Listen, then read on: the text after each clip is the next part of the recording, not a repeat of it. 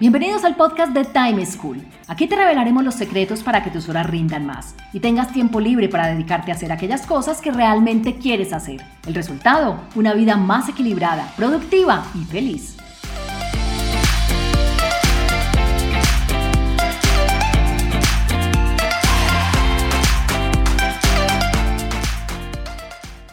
Hola, soy Juan Pablo Lema, un inquieto por la productividad y un estudioso del manejo del tiempo. Bienvenidos al sexto capítulo de este podcast de Time School. Hoy hablaremos sobre los retos, dificultades y malestares que nos producen las actividades de última hora. Escuchemos la situación que nos plantea Olga, una artista a quien se le dificulta atender actividades de índole personal y familiar por imprevistos que surgen a última hora en su trabajo. Hola, yo soy Olga y estoy en Bogotá. Un problema muy grande que yo tengo con el manejo de mi tiempo es que en mi trabajo surgen cosas a último minuto y eso afecta mucho mi vida personal. Por ejemplo, yo tengo algún evento familiar o tengo una cita médica muy importante que la tengo planeada desde hace mucho tiempo, meses de anticipación, pero justo el día antes me avisan que hay algo en el trabajo a lo que no puedo faltar y me toca cancelar todo a último minuto. Esto me frustra mucho y me ha pasado muchísimas veces y nunca he sabido cómo resolverlo. Escucho a Olga y me parece que me escucho a mí mismo. Si algo que me frustra y me genera sensación de impotencia es esa aparición de imprevistos y actividades de última hora en el trabajo, las cuales no estaban planeadas y les desbaratan a uno toda la agenda. Pero estoy seguro de que Olga y yo no somos los únicos que sentimos esto.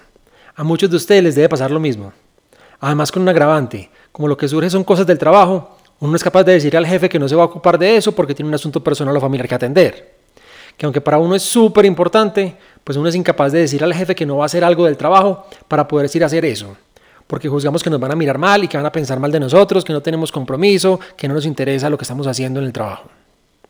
Por esto, para poder tener tiempo suficiente para realizar las actividades personales y familiares que queremos y evitar que todo aquello que surge a última hora en nuestros trabajos nos impida ejecutarlas, les tengo tres recomendaciones. Primero, hablar la situación con el jefe o con los compañeros que la propician. Segundo, acordar fechas o momentos para atender actividades personales que se pueden programar y así ponerle límites al trabajo. Y tercero, establecer rituales para compartir con las personas que son importantes para nosotros. Lo primero que le diría a Olga es que hay que identificar quién es el culpable, quién es el que causa en su mayoría, que aparezcan estas actividades de última hora o esta falta de planeación. Esto varía en cada uno de los trabajos, en cada uno de los roles, en cada una de las compañías. Entonces, la invitación para Olga para cada uno de ustedes es, piense quién es el que lo interrumpe, quién es el que genera este tipo de imprevistos, quién es el que no planea bien las actividades y hace que se les desbarate toda su agenda. Una vez identifiquen quién es el principal causante de esta aparición de imprevistos y de actividades de último minuto en sus agendas, deben hablar con ellos. Uno tiene que sentarse con su jefe o con sus compañeros y hablar. Miren, la gran cantidad de cosas que pasan con el manejo del tiempo son cosas que pasan en nuestras mentes. No son problemas reales, son situaciones y comportamientos que nosotros tenemos por hablar solos, por pensar en nuestra mente qué pasaría si, van a pensar mal de mí si, van a creer que yo no, estoy, no tengo compromiso. Entonces hay que hablarlo. Nadie es tan raro como que sea el único que quiere tener tiempo para ir a una cita médica, que quiere tener disponible una tarde para estar con sus hijos o con sus sobrinos en un cumpleaños. Entonces, el tema no es que seamos los únicos que nos pasa, y al uno conversarlo, pues sale la mitad del problema de su cabeza. Yo no creo que de verdad exista alguien que disfrute cambiando sus prioridades a último minuto, que disfrute desbaratando su agenda, que disfrute quedándole mal a las personas que quiere, que disfrute no teniendo tiempo para él. Todos tenemos compromisos, todos tenemos cosas personales que atender, todos tenemos vida más allá del trabajo. Lo que pasa es que si no lo conversamos, va a ser muy complejo establecer esas prioridades.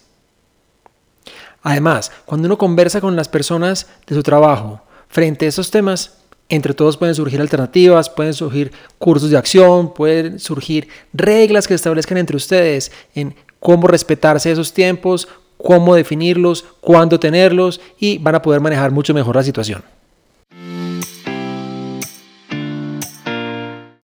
Bueno, sé que hablar las cosas es un primer paso, pero no es la solución completa. Entonces, además de hablarlo, lo que les diría es, acuerden fechas para que realicen todas esas actividades que se pueden programar. Las citas médicas, las vueltas, eh, gestiones personales como ir a la peluquería, arreglarse las uñas. Yo sé que hay trabajos que son más difíciles que planear que otros. Para la gente que es independiente, para los artistas como Olga. Cuando uno depende más de los clientes, depende de terceros, es más complejo decir que no. Entonces la disculpa que nos decimos es, ay, pero es que me salió una cita con un cliente potencial, ¿cómo no la voy a atender? Ay, pero es que me salió una entrevista con un medio de comunicación, ¿cómo no voy a aprovechar para que me conozcan? Ahí es donde está el juego, en donde no son los demás, somos nosotros mismos los que propiciamos el que ese tipo de actividades de último minuto de nuestro trabajo nos interrumpan. Entonces, un acuerdo que uno puede hacer con los compañeros de trabajo, con sus jefes, es definir fechas, por ejemplo, un fin de semana al mes, no vamos a tener actividades, no vamos a tener eventos.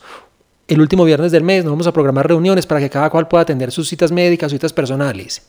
Cuando todo el equipo, cuando todo el grupo está pensando y programándose de la misma manera para tener esas actividades personales que se pueden programar, que uno puede definir el día, la fecha y la hora en las que las quiere, es mucho más fácil atenderlas y lograr que actividades del trabajo no se crucen con ellas y nos generen esta frustración. Hablar con los demás y establecer esos acuerdos equivale a planear en equipo, planear entre todos. Muchas veces nuestras agendas se nos desbaratan es porque estamos planeando solos, porque solo tenemos en cuenta nuestras prioridades, nuestras necesidades y nuestros compromisos a la hora de fijar la agenda de nuestros días y de nuestras semanas. Cuando uno integra a los demás, es mucho más productivo y llega a ese tipo de acuerdos que nos hacen tener días más provechosos.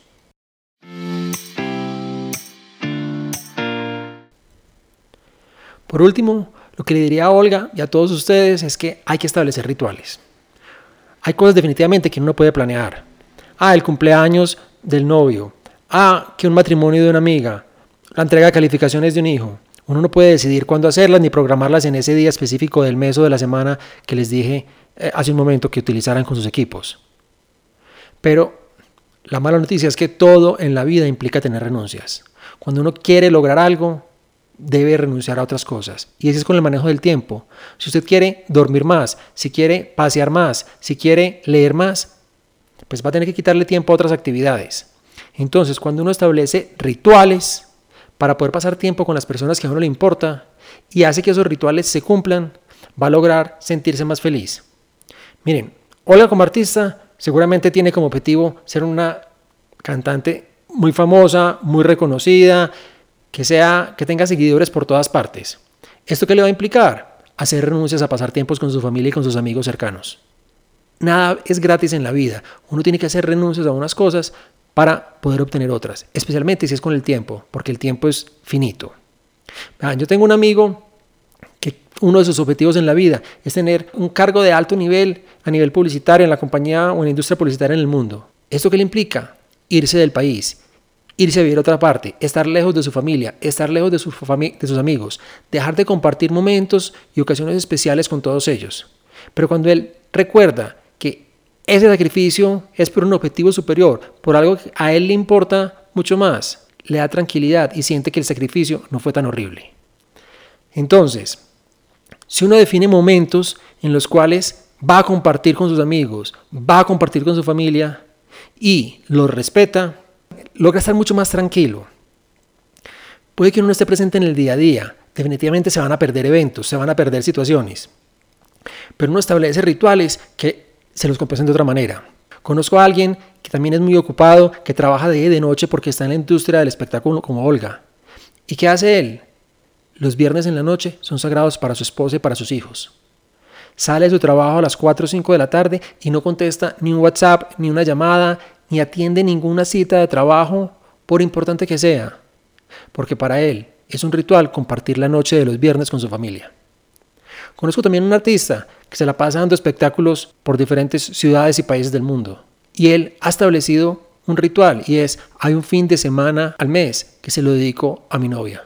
No lo vendo, así me ofrezcan hacer un espectáculo, así sea una oportunidad maravillosa, lo respeto y no se lo entrego a nadie porque es para mi novia. Conozco también un gran ejecutivo que por motivos de viajes les toca estar en diferentes lugares del mundo durante todas las semanas trabajando, viajando de un lugar a otro. Y estableció un ritual, y es que los sábados en la mañana desayuna toda su familia junta. Entonces uno define ese tipo de rituales y puede que no esté presente en el día a día, puede que no esté presente en ocasiones especiales, pero sí le demuestra a los seres que uno quiere que hay un momento para ellos, que hay un momento que uno se los dedica y que uno se los respeta. Resumiendo, la mejor forma de tener tiempo para nuestras actividades personales y familiares y evitar que esas tareas de último minuto que surgen en los trabajos nos impidan hacerlas es, primero, conversar sobre lo que nos pasa con nuestro jefe o compañeros, cualquiera que sintamos que nos ejerce la presión de atender algo de última hora. Segundo, acordar con nuestro equipo fechas o momentos específicos para atender actividades personales que se puedan programar y así ponerle límites al trabajo. Y tercero, establecer rituales que nos den gusto para compartir con las personas que son importantes para nosotros. Vean, yo sé que el manejo de los imprevistos es una de las cosas más complicadas en el manejo del tiempo, porque sentimos que no son culpa de nosotros, sino que son de los demás. Si empiezan a aplicar estas recomendaciones que les di, van a sentir que tienen un poquito más de empoderamiento y con seguridad van a lograr cambiar la forma como los ven. Con eso llegamos al fin de este capítulo. Nos encontramos en una próxima oportunidad. Chao.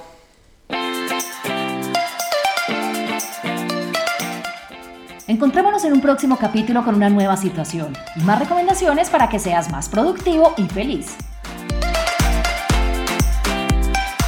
Recuerda enviarnos los audios con tus preguntas, dudas e inquietudes al WhatsApp en Colombia 321-700-4810 por correo electrónico a podcast.timeschool.com.